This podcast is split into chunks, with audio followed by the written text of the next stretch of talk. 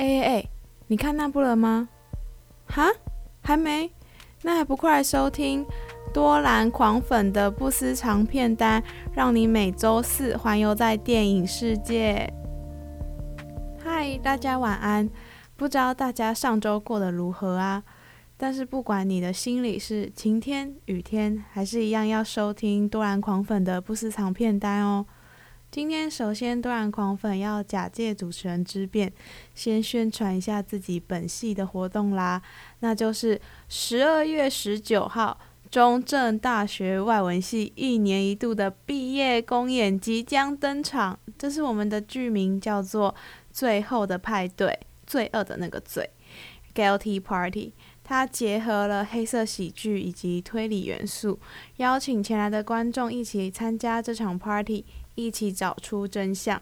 那剧情描述一间医院为即将退休的 Doctor Fan 举办了一场退休 party。然而在 party 开始之际呢，他竟然被发现倒在布满坚果味的马丁尼酒的办公室里面。究竟是谁这么狠心挑这一天痛下毒手呢？欢迎大家十二月十九号一起来中正大学大礼堂参加这场最后的派对，免费入场，大家不需要担心门票问题。还会提供中英文双字幕，不要再说你跟英文不熟了，没关系，我们这次有中英文双字幕，来就对了。一点半开放入场，两点开始。虽然狂粉没有上台演，但还是非常非常非常希望大家来参加一年一度中正大学外文系的毕业公演啦。宣传完这本呃我们外文系的活动呢，本周持续更新狂粉日记，不知道大家年底的安排如何呢？自从参加完贵人散步音乐节，就我的粉砖就出现一堆音乐季的推播，大数据真的是太可怕了，害我又立刻买了简单生活节的门票，可恶，钱包又失血了。但对我来说，及时行乐好像更重要，把上半年没有听到的演唱会都给我补回来。这个时间真的是很可怕的东西，莫名其妙，疫情就这样过了十一个月之久。该说是在台湾过得太安稳、太安逸，才觉得时间就这样悄悄溜走吗？哈哈哈！大家一定想说，默默回顾二零二零是怎样？不过其实是因为上周好像没有发生什么大事啦。好啦好啦，开玩笑。啊，但是每年的十二月不就是这样回顾年底、回顾一年自己做了什么的日子吗？上周大家的 Instagram 应该都是 Spotify 的年顾回顾回顾吧。今年多兰狂粉自己帮自己做了蛮多事情，他自己讲，包括喜欢了电影这么久，终于在今年第一次担任台北电影节的现场工作人员。虽然只是做一些验票、跑麦的动作，但感觉离电影又更近了一步呢。还有担任北影颁奖典礼补位大队的志工，第一次参加节目录制，那种新鲜感到现在依旧记忆犹新。当然，还有身边围绕着电视、电影上见到的明星，还有一些常常看到的、看到名字的幕后电影工作人员，像是杜笃之大师啊，然后像是呃吴念真啊等等。那一切都是非常的梦幻。希望未来有机会还可以参加电影节工作人员啦。那另一件大事呢，就是参加了中正之声广播 DJ 甄选。其实我已经忘记当初参加的心态是什么，但可能也是电影推动了我想要有自己的节目来推广喜爱的电影。因为狂粉自己呢都看一些独立小众的片子，还特别喜欢 LGBTQ 的片子。平常在学校身边很少有人可以讨论，像是扎维耶多兰。身为多兰狂粉，我觉得一定很多人还是不知道扎维耶多兰这个人，但是呢。就是希望借着这个节目能够让大家一点一滴的认识啦，然后不跟大家夸张，我身边还是有人很排斥同志族群，跟他们聊到这一块的东西，真的会很想给他们一个脑袋置换手术诶，想到上周有一位女演员，她现在已经不是女演员了啦，就是不是女演员，就是 Alan Page，她在自己的。嗯，社群软媒体上宣布自己是跨性别的一份子，改名叫做 Elliot Page。我看到新闻的当下呢，只觉得好勇敢哦，就能够为自己做做出这么大的一个手术，我觉得是一件呃非常勇敢的事情。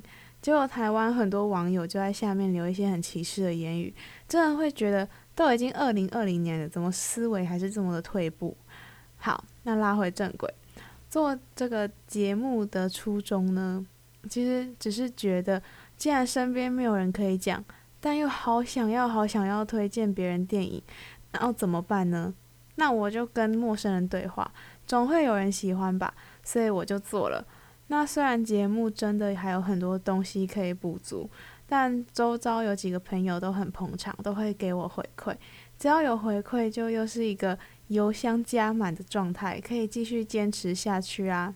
那讲的好像做节目很困难，但其实没有啦。实际上操作就蛮像是自言自语，但是同时又更认识自己，跟自己沟通的过程，有时候会蹦出很多火花。就是跟自己蹦出很多火花，有时候会成长很多，发现啊，原来自己想的是这样。那再来就是呢，也可以跟在收听节目的你们沟通，真的是非常幸福的一件事情。那第三件多兰狂粉今年做的大事，就是暑假台北电影节结束之后呢，开始接触，就是意外的接触泰国影视产业。其实当然有一部分是因为泰国影视产业很多。都跟 LGBTQ 的团体蛮靠近，而且他们也是一个 BLG 的生产大国，然后所以才会开始接触。那还有，既然都喜欢的电那个影视产业，那当然就是要扒一些其他的东西，像是泰国的独立乐团啦，导致今年 Spotify 年度回顾我最爱的曲风居然是 Thai Pop 泰国的流行音乐，那。既然就是都已经接触泰国那么多东西了，然后我也培养到很大的热情，所以也在今年终于申请泰国的交换学校。虽然因为种种因素需要延到明年八月才能去泰国的法政大学交换，但是已经让我的人生往前了很大一步。期待去泰国所经历的一切。现在虽然还在校园。但是总有一种要去泰国度假的感觉。大四的朋友都在准备研究所，还有面临就业压力，但是我一个人却一个在这边悠闲。但是我就喜欢怎样？每个人总是都有自己觉得最好的生活步调。那最后一件事呢，就是今年开开始担任系上外师的助教，虽然平常。当助教只是负责印讲义啊、改考卷之类的小事情，但是每次进教授的办公室，偶尔会，偶尔教授会问我一些课堂上的东西，我然后我讲一下我的看法，然后教授再把我没有理清的地方再跟我详细说明，有时候就会这样讨论了半个小时。那另类的就很像是一个一对一客服的感觉，但是同时又觉得收获良多。那虽然。二零二零年发生了很多变动，但对我而言，好像真的让自己的人生开始在往前进了。不然，我以前大学的时候，就是身边有一些高中同学，他们可能就是非常清楚自己未来要做什么，然后我自己心里就会觉得说，嗯，我怎么好像都在原地踏步？所以，我觉得二零二零年对我来说是一个转捩点。终于，我有让自己的人生在开始转动。那不知道听众们的二零二零年是怎么样呢？是超级糟糕呢，还是也跟我一样有很大的进步？那分享了这么多，嗯，我们不是电影节目吗？那今天的第一首歌就来放我最近很爱的落日飞车所翻唱的。我是一只鱼这一首歌，是一首在悲伤或是负能量情绪爆棚的时候听的时候呢，会让你悲伤的很舒服的一首歌。哈，那听完这首歌呢，我们接着就要来聊聊这周的主主题电影《我们与爱的距离》。大家下一部分节目见啦！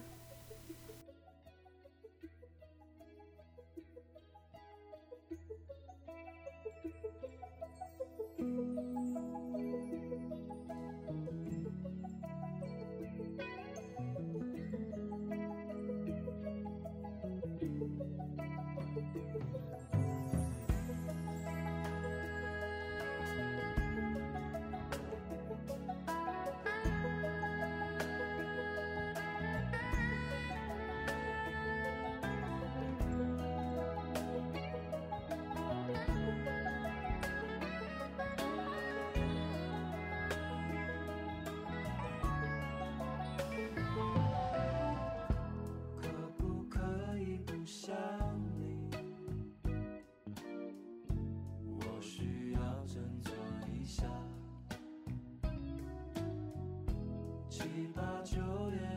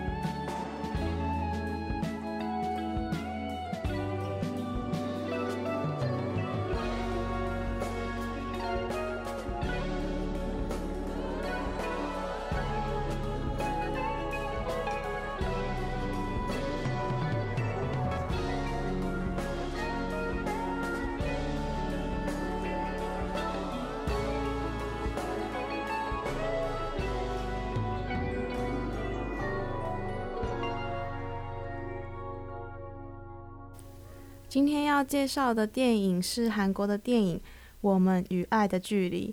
剧名乍看有一些俗气，但是看完回想又觉得蛮贴近电影里想要传达的概念。那韩国原名为蜂鸟，蜂鸟是这个世界上最小，但一秒却能够拍动八十次翅膀，有着强大的生命力。那查询到相关影评，导演金宝拉说是为了。是为了以蜂鸟它微小却坚强的生命力来代表片中不断寻找关怀与拥抱的恩熙，也就是我们的女主角。那或者全也要以蜂鸟来代表全世界所有努力生活的小人物，呈现他们是如何在现实压力下持续向前，试图改变自己生命的勇气。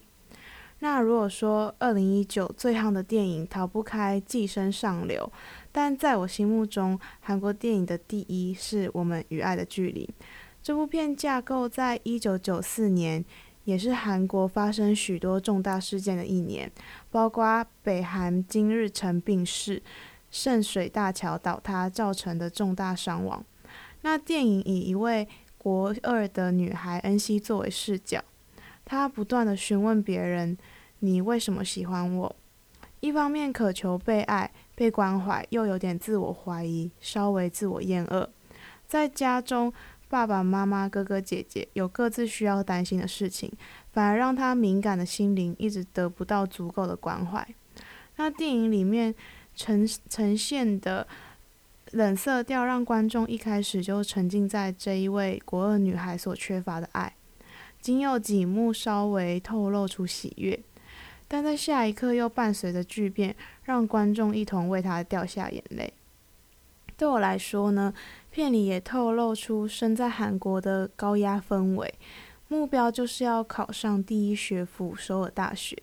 那仅仅国二呢，恩熙的老师就对着台下的同学说。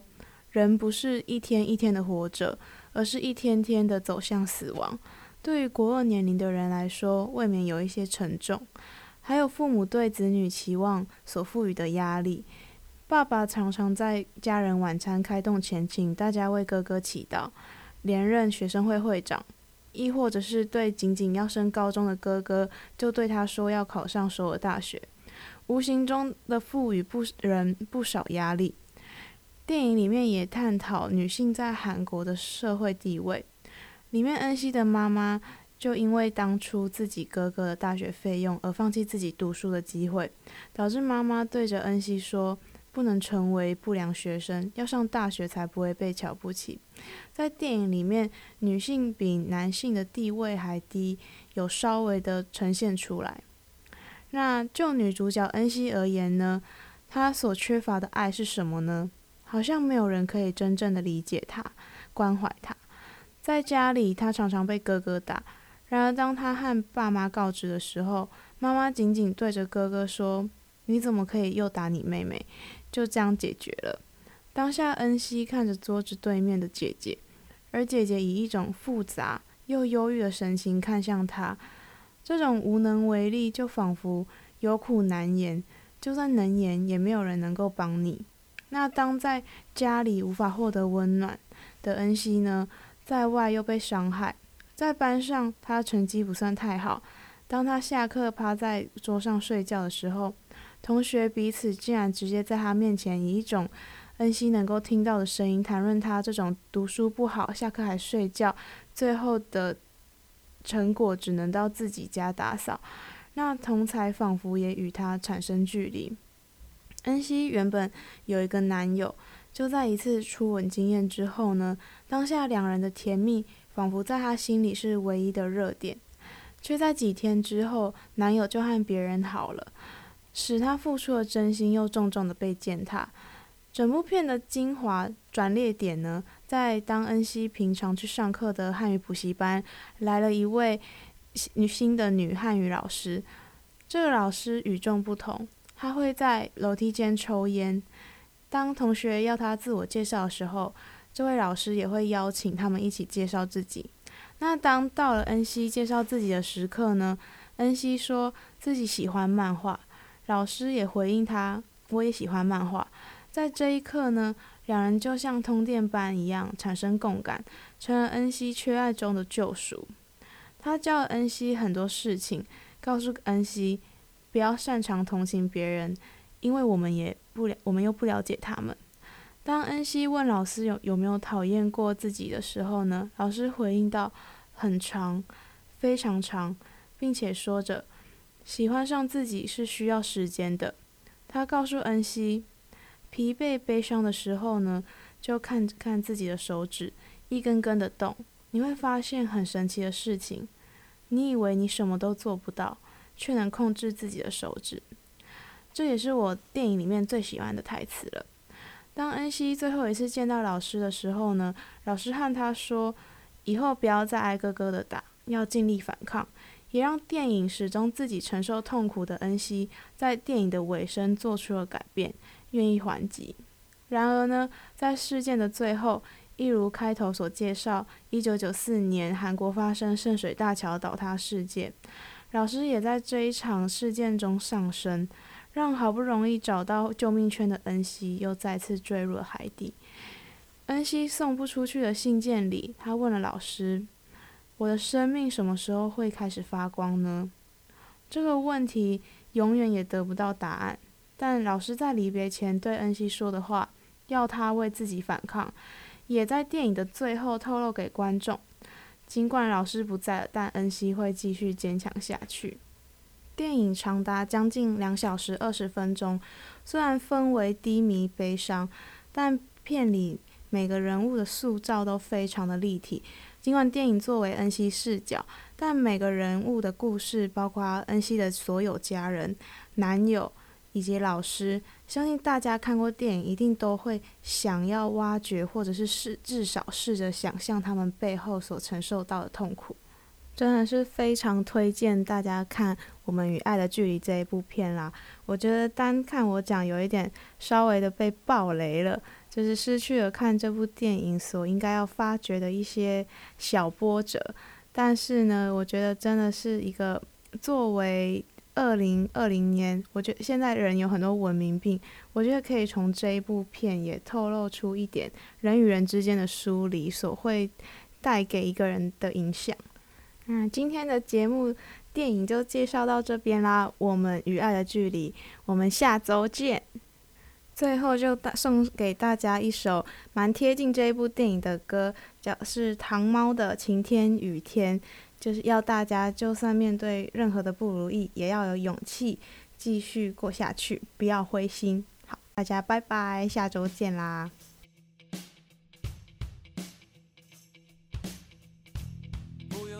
复杂的疑问，不用在意无谓的忐忑，去扪心自问内心的世界，什么才是你想要的？生活真的太多不如意，不如转个念头来舍得。就算以前的阶段太苦闷，雨过天晴是规则。什么时候云才会散去散去？什么时候人才会清醒？就看开一点，看开一点，品尝这一切。世界不完美，勇敢去面对。晴天雨天，哪里才是艳阳天？我走在大街，感受这一切。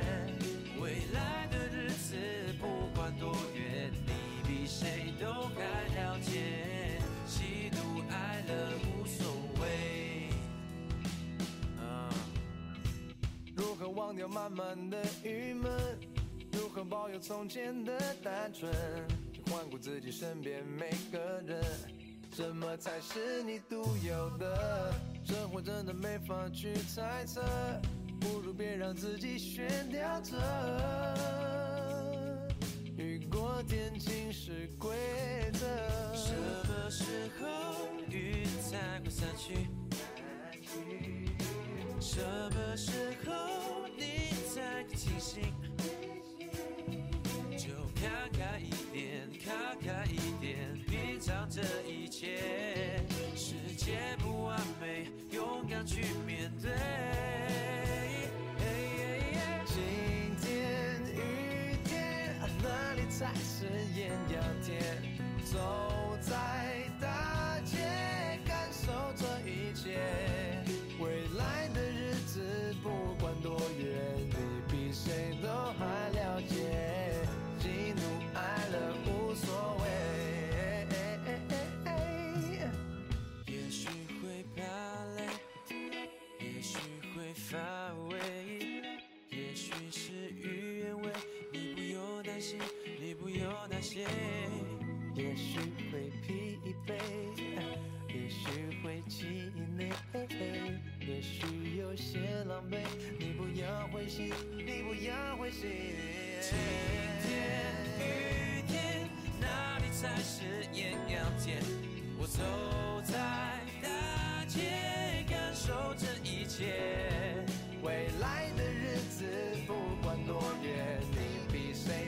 还了解，喜怒哀乐无所谓。